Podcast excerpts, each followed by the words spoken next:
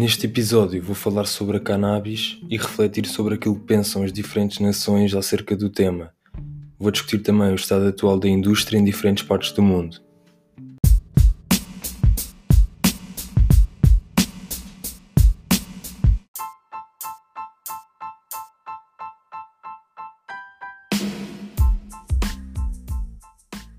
Sean Corey Carter, mais conhecido como Jay-Z, foi o primeiro artista de hip hop, neste caso norte-americano, a atingir o estatuto de bilionário.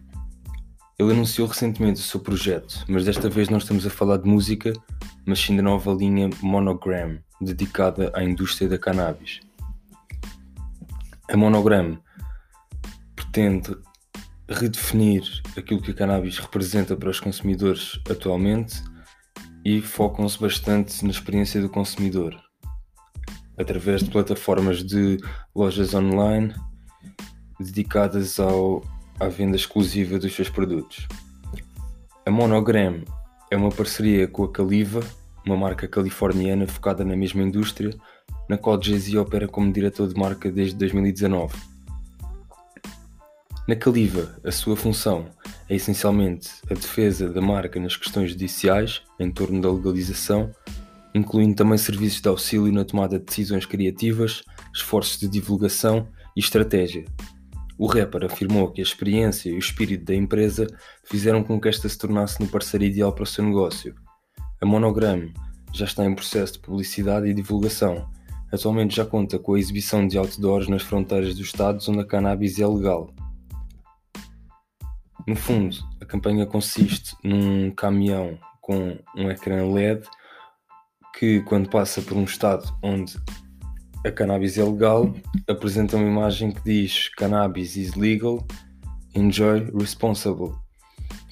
Enquanto que, quando o caminhão entra num estado onde a cannabis é ilegal, aparece a mensagem a dizer Here cannabis is illegal, avoid the bookings, referindo-se à polícia. Jay-Z é o mais recente rapper a entrar neste mercado. Snoop Dogg lançou também a sua marca, Leaves by Snoop Dogg, mas já em 2015. Esta foi nomeada recentemente pela Green Horizons, segundo um estudo, como sendo a marca mais reconhecida do setor. Seguida pela Shiba Chews com 22% e Marley Natural com 21%. Esta Marley Natural é uma marca que faz referência à lenda Bob Marley, e que é controlada por fundos privados e gerida por membros da família Marley. Sendo que 23% dos consumidores conhecem a Leaves by Snoop, estes números refletem a oportunidade de crescimento neste mercado que já começa a ser lutado, isto relativamente à indústria americana. Uma pequena curiosidade, uh, que recentemente Snoop Dogg admitiu ter parado de fumar durante 3 meses. Porquê? A maior parte das pessoas conhece-o como rapper e entusiasta neste setor da cannabis, mas na verdade ele é também treinador de uma equipa de futebol americano, os Steelers. É possível acompanhar o projeto dele na Netflix. Em 2018 foi lançado um documentário sobre a Snoop Youth Football League, que é a liga criada pelo próprio, em 2005. Ele deixou de fumar durante um longo período quando um jovem, qual ele era treinador, afirmou que ele, achava, que ele cheirava tal e qual o namorado da sua mãe. Isto aconteceu em 2016 e o rapper fez um esforço para reduzir o seu consumo durante os treinos e no decorrer dos eventos relacionados com a liga. Em 2019, Two Chainz lançou a The Gas Cannabis Company em parceria com a Green Street Agency e o Maisel Management Group. Wiz Khalifa, Freddie Gibbs e Juicy J são outros nomes que também desenvolveram a própria variedade e ao mesmo tempo Be Real, do grupo Cypress Hill, abriu também um dispensário na Califórnia, o Dr. Green Thumbs, em 2018. Como podemos ver, já são várias as personalidades conhecidas de vários setores, neste caso estou a falar mais de pessoas relacionadas com a música que estão a abrir as suas labels. Jay-Z apresenta investimentos no setor das bebidas alcoólicas e licores e também no imobiliário, no ramo imobiliário. Em 2019, como já disse, ele foi o primeiro artista hip hop a atingir o estatuto de bilionário, tendo então uma grande influência no mercado em geral. São 50 os estados que representam os Estados Unidos e já são mais de 40 os que aprovaram já o uso medicinal ou recreativo. Trago aqui alguns exemplos. No estado de Missouri, abriram os dois primeiros dispensários, dois anos depois do Estado aprovar uma revisão constitucional legalizando o uso de cannabis para fins medicinais. Os dispensários localizados em St. Louis foram os primeiros de 192 estabelecimentos que o Departamento de Saúde e Serviços Humanos de Missouri pretende abrir em 2021. Os primeiros clientes, neste caso pacientes, ficaram em longas filas de espera e pagaram até 125 dólares por um equivalente a 3,5 gramas. Aquilo que eles lá chamam de Hyde. Normalmente é vendido entre 20 a 50 dólares.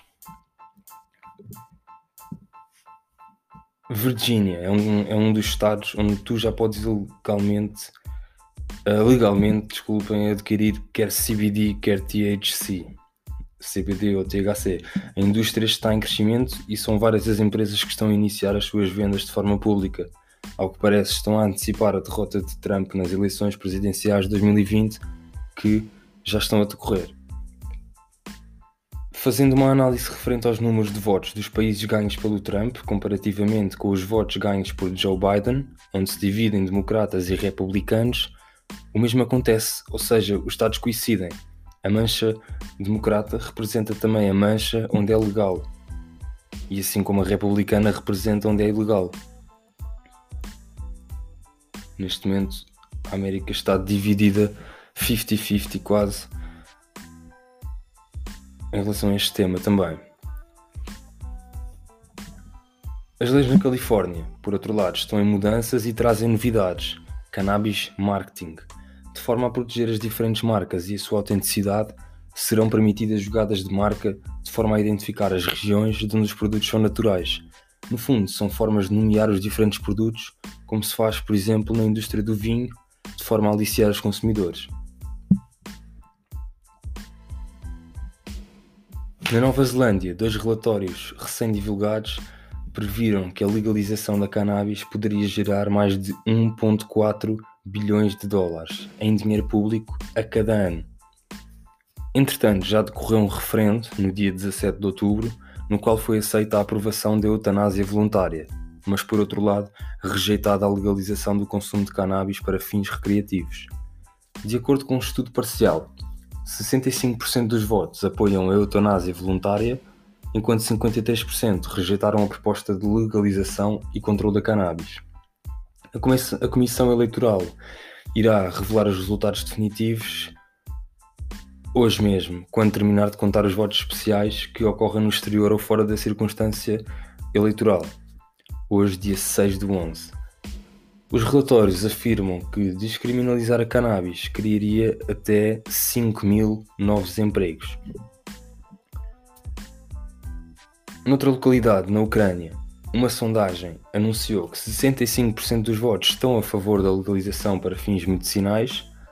No ano passado, a legalização foi reprovada pelo presidente Volodymyr Zelensky, sendo que o país afirmou ter outras prioridades apesar de saberem que muitos têm intenções de investir no setor e montar os próprios negócios.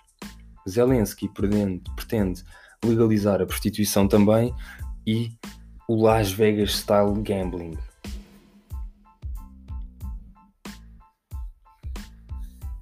A SpaceX tornou-se recentemente a primeira marca a levar a cannabis até ao espaço. Alguns meses depois de Elon Musk ter anunciado o seu plano de enviar cânion para a Estação Espacial Internacional, uma empresa adiantou-se e desenvolveu o primeiro produto criado à base de cânion a ser enviado da Terra para o espaço, enviando 20 mil miligramas de THC para a estratosfera. No total, são 2 mil palitos, sendo que cada um deles contém 10 miligramas de THC. SpaceX tornou-se assim a primeira marca a levar THC até ao espaço. Podem ver a campanha na, nas páginas de redes sociais que eles têm ou até mesmo no site deles. Há exatamente um ano, Drake lançou o seu primeiro projeto no setor, uma parceria com a Canopy Growth. More Life Growth Company é sediada então na cidade natal do cantor, Toronto, Ontário. Mark Zekulin, o CEO da Canopy Growth, disse que a visão de Drake se encontrava com as da sua empresa e seguiriam então o negócio. A marca vende atualmente chás, acalmantes, acessórios e não só. A Canopy Growth fez outra brilhante parceria, para além desta com o Drake, desta vez com os personagens do filme Pineapple Express, Seth Rogen e Evan Goldberg. O acordo estabeleceu a nova marca Houseplant, que oferece três diferentes variedades: Houseplant sativa, híbrida e índica. O primeiro produto da Houseplant será lançado na Colômbia Britânica, no Canadá, dado que ambos os atores são naturais de Vancouver, já desde 2018 que a Colômbia Britânica aprovou a legalização. Enquanto isto, Israel, em Tel Aviv, vive-se uma realidade muito mais avançada. A empresa Green Drone, como forma de anunciar os seus serviços, deixou cair centenas de pequenos sacos de plástico que transportavam cannabis. Passo a citar então a mensagem deixada pela Green Drone através do Jerusalem Post. It's time, my dear brothers. It, it is a bird, it is a plane. No, it's the Green Drone. Handing out free cannabis from the sky. Enjoy, my beloved brothers. This is your pilot brother, making sure we all get some free love. Foi esta a mensagem que eles deixaram aos seus potenciais consumidores. Vários civis reportaram a situação através das redes sociais e a novidade chegou até fazer parar o trânsito. Chuva de cannabis foi o nome atribuído à campanha e no total foi distribuído um quilo de cannabis. A campanha durou semanas. Lá apenas é permitido o uso para fins medicinais, apesar dos recentes esforços para alterar o panorama. Por hoje é tudo. Estas são apenas algumas curiosidades em relação ao tema. Voltarei em breve com mais novidades.